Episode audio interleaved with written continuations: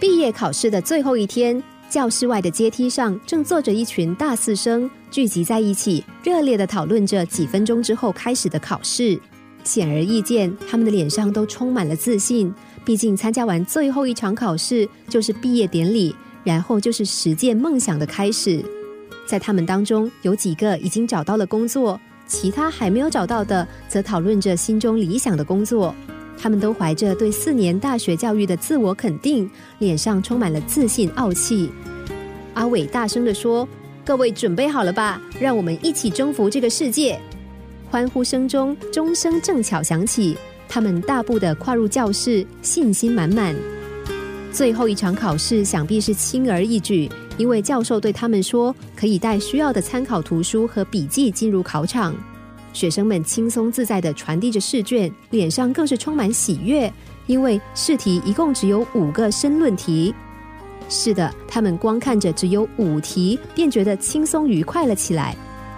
然而，时间慢慢的消失，学生脸上的神采也慢慢的褪色。钟声再次响起，教授开始收卷。三个小时之后，学生们的脸上已经不见自信，多的是皱眉。教授微笑望着一个个复杂且难以描述的表情，问：“有谁把这五个问题全部答完的？”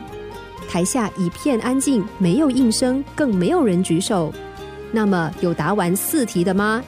现场仍然安静无声，没有人有任何动作。三题，两题，这下可好了，看来有一半以上的学生都没有及格啊。那么一题的呢？有没有人做完其中一题的？没想到全班仍然安静无声。教授放下手中的考卷说：“好啦，我早预期到会有这样的结果。我的用意只是想加深你们的印象。记住，即使你们已经完成了四年的金融教育，但是还是有许多相关的金融问题是你们不知道的。这些你们回答不出来的题目，其实反而是日常操作中最普遍的问题。”放心，你们一定会顺利毕业的。不过，我希望你们一定要记住，你们的社会教育才刚要开始。无论眼前的你正走到哪一个阶段，教授的隐喻在于：人生每一刻都会有新的开始，生活任何时候都会遇到难题。